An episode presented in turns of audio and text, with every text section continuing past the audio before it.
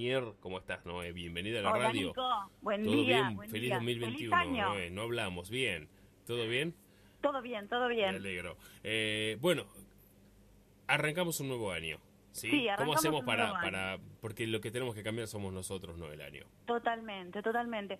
O sea, es- estas fechas de principio de año nos marcan mucho, es, es una fecha del calendario que nos marca mucho y eh, somos varios los que nos proponemos metas, ¿no? Para el nuevo año decir, bueno, voy a hacer esto, voy a hacer lo otro, voy a conseguir esto que no puedo conseguir desde hace tanto tiempo. Nos proponemos objetivos en esto que es un, un cambio de ciclo solamente del, del almanaque, ¿no? Claro. Porque en realidad, si nos ponemos a pensar, no tiene mucho que ver con nosotros, nuestra parte más interna, pero sí socialmente y las fechas del, reinicio nos hacen pensar que en este momento tenemos que plantearnos cosas nuevas.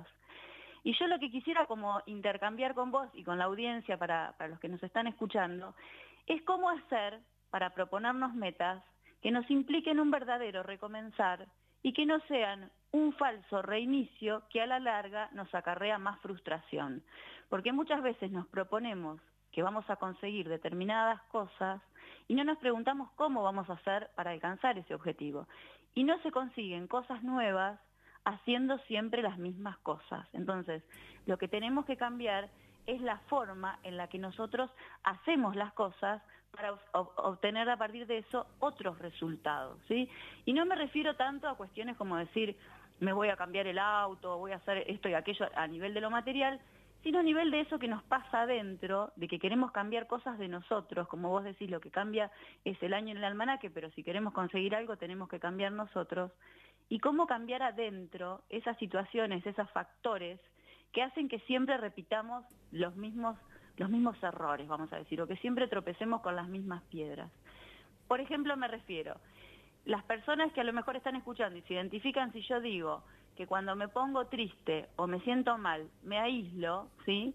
Si yo continúo con esa modalidad de repetir siempre ese mismo patrón de comportamiento, probablemente no voy a cambiar adentro un factor que tiene que ver con cómo me vinculo y que a partir del vincularme voy a conseguir metas que vienen del exterior, digamos, porque todo tiene que ver con los vínculos. Si uno quiere conseguir algo en el orden del trabajo, en el orden de la familia, de los afectos o con la pareja, todo tiene que ver con los vínculos. Entonces, si una persona siempre que se enoja, vamos a, vamos a, reproducir un circuito común, Sí. me enojo, me aíslo, me aíslo, me, me entristezco. Y siempre Sí. me doy cuenta que cada vez que me enojo termino solo y triste. Entonces, a ver, ¿cómo hago a partir de ahora, con este nuevo ciclo, para cambiar mi forma de reaccionar cuando me enojo? Para conseguir, a partir del enojo, algo que tenga que ver con el vincularme, con el poder decir al otro lo que me está pasando de una manera que no sea agresiva, porque mucha gente cuando se enoja se queda callada y por ende se aísla porque no sabe cómo decir eso que le está pasando, que le está perturbando, no sabe cómo decirlo bien, ¿sí? Si lo dice siente siente que lo dice de manera agresiva y genera un conflicto. Entonces opta por callarse, de esa forma se encierra en sí misma, se aísla, deja de atender el teléfono, deja de ver a la gente con la que se enojó y al cabo de un tiempo se encuentra solo, aislado y triste. Entonces vamos a preguntarnos si el enojo es una emoción de las más frecuentes, porque todo el tiempo nos podemos sentir afectados por algo que el otro hace que no se corresponde tal vez con lo que yo esperaba y eso me hace sentir mal, ¿cómo empiezo a detectar adentro mío eso que me está haciendo sentir mal para poder decirlo bien, poder decirle al otro, tal vez no en el momento mismo que están pasando los hechos, pero decir, bueno, si ahora no lo puedo decir bien porque me siento mal, porque estoy enojado y tengo miedo de mandarlo al diablo, Sí. decir, bueno, después lo voy a decir y buscar adentro de cada uno qué fue lo que a uno lo enojó, qué fue lo que a uno lo hizo sentir mal, que no lo tuvieran en cuenta, que tomaran una decisión por él sin preguntarle, que hicieran algo que uno hubiera preferido que el otro no hiciera, sentirse a veces invadido por otra persona, afectos, ¿no? Que sentís que te, pasan por arriba, te avasallan, vienen de repente sin avisar, una suegra, no, cosas cotidianas que se presentan en tu casa de imprevisto. Decir, bueno, a ver cómo hago yo para decirle a esta persona que eso me molestó, que eso me hizo sentir mal, y que entonces a partir de eso esa persona trate de cambiar ese comportamiento para conmigo y que eso no quiere decir que no lo quiero al otro. Estas son las, las cosas que realmente me parece que vale la pena revisar y proponernos cambiar para que de estos pequeños cambios en lo cotidiano puedan surgir otros cambios. ¿Sí? Porque uno se propone, no, yo este año no me voy a hacer más drama por nada, yo este año no me peleo más con... cosas así. Sí, pero ¿cómo vas a hacer? ¿Cómo vas a llegar a eso? ¿Cómo vas a conseguir no hacerte más drama, más drama por nada? Primero tenés que revisar adentro qué es lo que te hace generarte ese drama para poder empezar a trabajar desde ese lugar y conseguir que al cabo de un tiempo no te hagas drama por cosas triviales.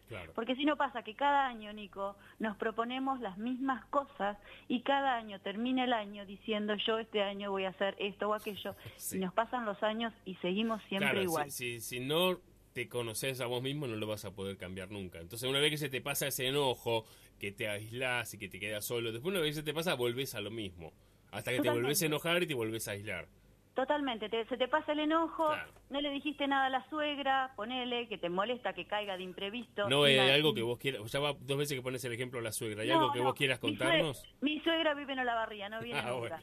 Pero no, es cosas así que hacen, que hacen a lo cotidiano, cosas que te joden, que no sabes cómo decir. Digo la suegra como esas relaciones políticas donde tenés un vínculo muy cercano, tal vez la ves muy seguido, tenés tu esposa, tu marido que eh, obviamente está ligado emocionalmente a esa persona y vos no tenés una llegada directa a esa persona, pero a la vez la tenés que ver y si la tengo que aguantar. Y no se trata de aguantar, ese es el tema. No se trata de estar aguantando. Cuando una persona prefiere aguantarse para no generar un conflicto, a la larga eso que se aguanta explota y de la peor manera y termina dañando relaciones que tal vez hubieran sido mucho más fluidas, mucho más tranquilas si uno hubiera podido decir. Pero el poder decir es una facultad de los adultos y no se es adulto el poder decir bien, ¿no? Los chicos dicen a los gritos, a las patadas, berrinchean, lloran, se tiran al piso. Se supone que cuando uno va creciendo, cronológicamente, va adquiriendo una nueva capacidad de poder verse a sí mismo y de poder ordenar lo que siente y decirlo bien. ¿Sí? Lo que pasa que muchas veces soplamos velas en una torta año tras año, sumamos años y no crecemos emocionalmente porque no nos animamos a hacer esto que es poder decir, es decir, de, llamarlo aparte, mm, llamarlo por teléfono, decir, discúlpame, cuando tengas un ratito, yo quisiera hablar una cosa con vos, no te quiero, no quiero que lo tomes a mal, pero vos sabés que yo cada vez que vos vas así o asá, o me decís así o asá, a mí me cae mal, yo quisiera ver si vos lo podés hacer de otra manera, si me puedes avisar, si me puedes preguntar.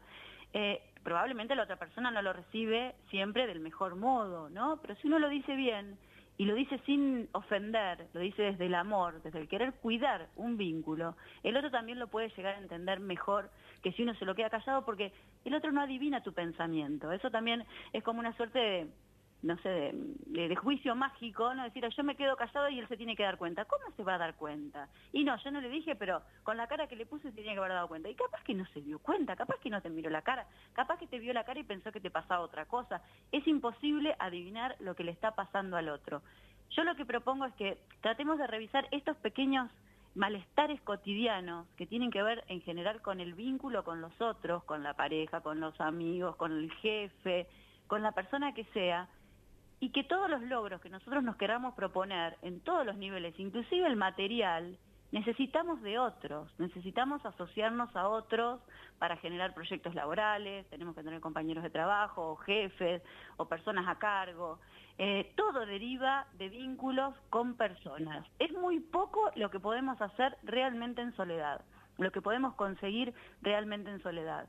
Entonces, replantémonos ese tipo de cuestiones que me parecen de las más sencillas, pero a la vez de las más profundas, Nico, porque es lo que más nos toca, nos talla emocionalmente adentro, para ver si a partir de poder modificarnos en esos aspectos que tienen que ver con nuestras emociones, miedo, dolor y rabia, siempre las tres emociones primarias, a ver si manejando distinto nuestros miedos, adaptándonos distinto a las situaciones que nos hacen sentir que no podemos, a ver si viendo esas zonas de dolor, esas cosas que nos quedaron guardados con angustia, de rencores, ¿sí? de enojos viejos acumulados, a ver si removiendo un poco esas estructuras emocionales podemos cambiar de verdad adentro.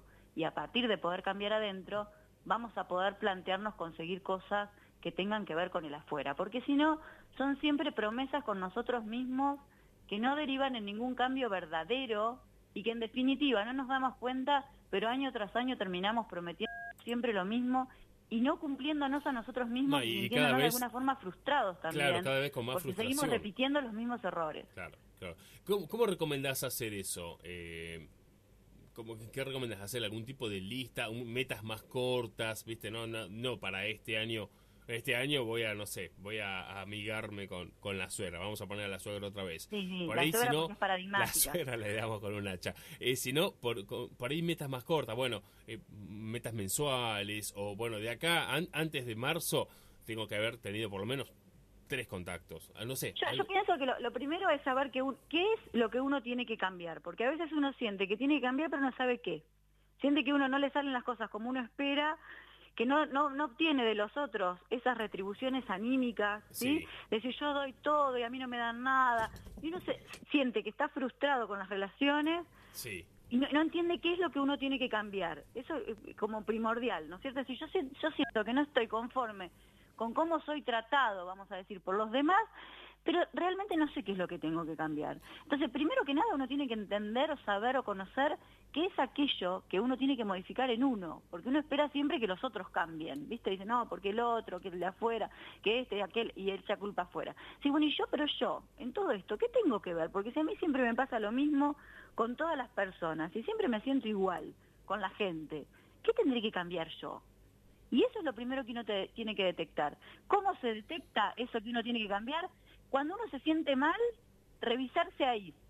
Cuando vos te sentís mal, que te sentís triste, te sentís aislado, te sentís deprimido, te sentís que no tenés ganas, lo que sea, que vos te sentís mal, ahí detenerse en eso y decir, ¿qué me pasa a mí? ¿Qué estoy sintiendo yo en esto que me siento mal? ¿Qué es? ¿Qué me provocó sentirme de esta manera?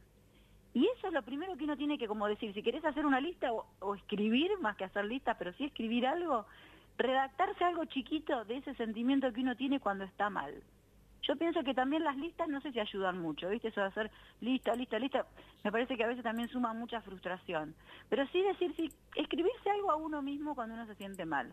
Y decir, ¿cómo yo llegué a esta situación? ¿Qué me pasó antes, en los días previos, para yo llegar a esta situación?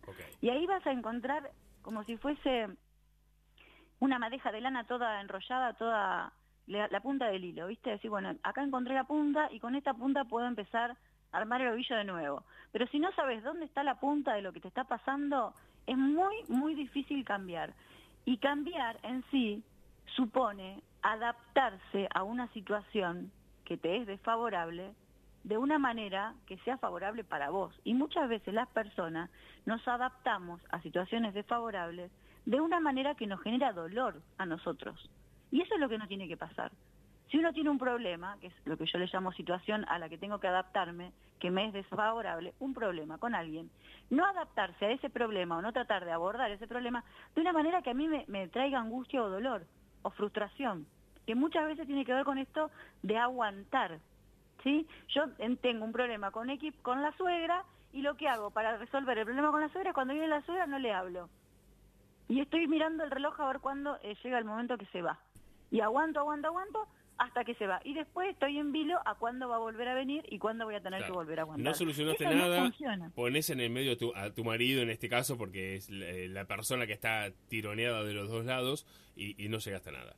Totalmente, y muchas veces le recriminás, en este caso, a tu marido o a tu esposa, que diga esas cosas que vos quisieras decirle a la suegra y no te animás. Y vos entonces cuando se va la suegra, decís, vos le tenés que decir que no venga a cualquier hora, que tiene que avisar, pero entonces vos te dejás pasar por arriba. Y en realidad es lo que te está pasando a vos. Y tu marido, tu esposa, dice, no, a mí no me pasa, así es mi vieja. Yo no tengo problema que venga. A vos te molesta que venga y querés que le diga que venga. O, capaz que te dicen, no, no, no sé. Generan, unas, generan conflictos realmente importantes porque uno pretende que sea otro portavoz de eso que uno no se anima a decir, pero uno cree que le corresponde decirlo al otro, por lo que sea. Y pasa en todos los ámbitos.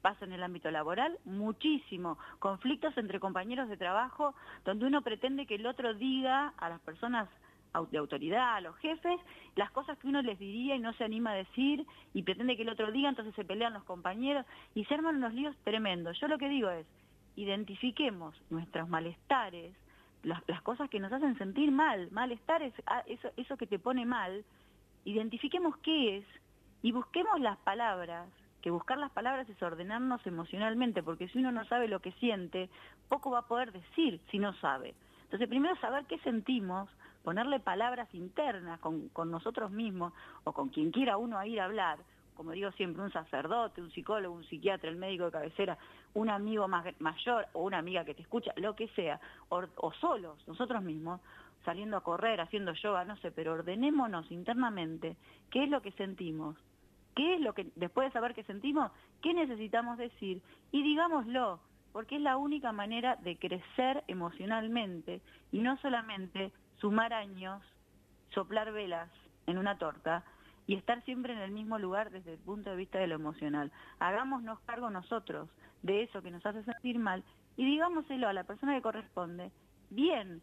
Y lo que decirle decirlo bien implica que tal vez no se lo tenés que decir, pero lo que está lo que va eh, por debajo es no te dejo de querer por pedirte que vengas avisándome. No es que no te quiero porque te digo que este o cual comportamiento que vos tenés a mí no me gusta. Yo te sigo queriendo igual y de hecho me parece que te puedo querer más si te lo puedo decir y vos me lo podés recibir y podemos juntos entendernos que no es una cuestión de falta de cariño, de falta de predisposición en el trabajo, falta de motivación, falta de ganas, lo que sea. Yo quiero mi trabajo, quiero seguir trabajando acá, quiero que usted siga siendo mi jefe, que esto se lo podés decir o no, pero es lo que está por debajo del discurso pero a la vez le pido que usted considere este aspecto que a mí no me hace sentir bien. Y eso, Nico, es lo único de lo que vale la pena cumplir años y envejecer, tener esa posibilidad de madurar y de poder decir las cosas. Como dije anteriormente en la charla, tal vez no era el momento en que estás caliente, porque cuando estás caliente, claro, uno eh, por ahí larga más. Los patos, Se te vuelan todos los patos. Entonces, si vos sabes que cuando te enojas se te vuelan todos los patos, también es bueno decir, yo enojado no voy a hablar. Entonces ahí sí me callo, pero me callo para poder decir después bien, no me callo de manera definitiva. Me callo en ese momento porque se me vuelan todos los patos. Entonces, cuando me siento más tranquilo, más calmado, internamente más estabilizado, ahí sí digo, bueno, le voy a mandar un mensaje y le voy a pedir de hablar. Y decirle, ¿viste el otro día que estábamos en casa y, yo me, me cambió la cara o me pasó que... ¿Te diste cuenta? No, no me di cuenta. Ah, bueno, me pasó esto. O sí, me di cuenta. ¿Qué te pasó? Y ahí es donde realmente las relaciones también crecen. Claro, claro. Porque si nos quedamos siempre en el mismo lugar pensando que el otro tiene que hacer eso que nosotros no decimos porque lo tiene que saber, porque está sobreentendido, y capaz que el otro no entendió nada. Claro, nunca se dio cuenta nunca se dio cuenta, porque el, malentendido es lo más frecuente de los vínculos. Todo el tiempo estamos pensando que el otro piensa una cosa que el otro no piensa, porque el otro es otro y uno cree que el otro piensa como uno y el otro no piensa como uno, piensa como aquel, como el otro. Y capaz que en ese momento está pensando en otra cosa y no te está mirando a vos y está feliz inclusive visitándote. Claro. Y vos estás mirando la hora, contando los minutos. la lengua, claro. Claro, se quedó 20 minutos y fueron eternos los 20 minutos. Y capaz que el otro dice, pero si pasé un ratito, tuve un ratito, fui a dejarte una cosa y me fui. Entonces, es muy importante clarificarnos adentro y si nos proponemos cosas en este año que son nuevas, que son metas, que son logros, porque por eso es una meta, porque es algo que no tenemos y que queremos conseguir, Pensemos cómo lo vamos a conseguir. No nos pongamos simplemente la meta y querramos obtener nuevos resultados caminando siempre los mismos caminos, porque los caminos que venimos caminando nos conducen siempre a los lugares que ya conocemos. Entonces, si queremos cosas nuevas, tenemos que cambiar nuestra manera de ser, de estar en el mundo. Y primero que nada, registrar eso que nos hace mal, que nos genera ese malestar, ¿qué es? ¿Cómo se genera? De dónde proviene para uno entender qué es eso donde uno tiene que empezar a cambiar. Y el cambio sobreviene solo, únicamente, si uno puede empezar a decir y a decir bien. No a decir a los gritos, no a decir en caliente, a decir bien, sin insultos. Es como que la gente piensa que hay dos caminos, ¿viste? Le digo todo a los gritos, a las puteadas, o me quedo callado. No, en el medio está la tercera vía que es poder decir y decir bien, sin insultar, desde el amor, diciendo constructivamente, yo quiero hablarte de algo, que sé que vos no te das cuenta, que sé que no lo haces a propósito, pero que a mí me hace sentir mal. Perfecto. Eso es lo que yo propongo. Una buena manera de, poder arrancar el año. Y una nueva forma de, de ver las cosas y de percibirnos, de autopercibirnos a nosotros adentro para no ser nosotros los primeros que nos traicionamos, porque muchas veces nos enojamos con el otro por cosas que nosotros permitimos que el otro haga. Entonces, si nosotros somos fieles a nosotros mismos, a eso que sentimos, vamos a poder tener una mayor claridad para esa percepción interna, transmitírsela al otro y hacernos entender mejor. Después todo lo demás de quiero hacer esto, quiero hacer lo otro, esas metas de, cosas a conseguir, quiero, no sé, sacar el carnet de conducir, quiero pintar la casa, quiero... Eso está bárbaro y está buenísimo proponernos y lograrnos, lograrlo, pero para todo necesitamos al otro. Si querés sacar el carnet de conducir necesitas a alguien que te, enseñe a manejar. Entonces, fíjate cómo vas a gestionar tu miedo que te viene inhibiendo de llegar a ese objetivo. ¿Querés pintar la casa? Tenés que traer pintores o pedirle al primo que te ayude. Todo implica trato con gente. Y entonces, todo lo que querramos conseguir en definitiva tiene que ver con cómo nos vinculamos. Y eso es lo que yo invito a nuestra apreciada audiencia a revisar. Los vínculos en este nuevo año, cómo los vamos a manejar y si queremos conseguir metas, empezar a andar caminos diferentes de los que venimos andando. Perfecto. No, es súper claro. Nos vemos el próximo martes. Gracias. Dale, Nico, abrazo gigante. Dale, nos vemos. Noelia Cunier, nuestra psicóloga que pasa todos los martes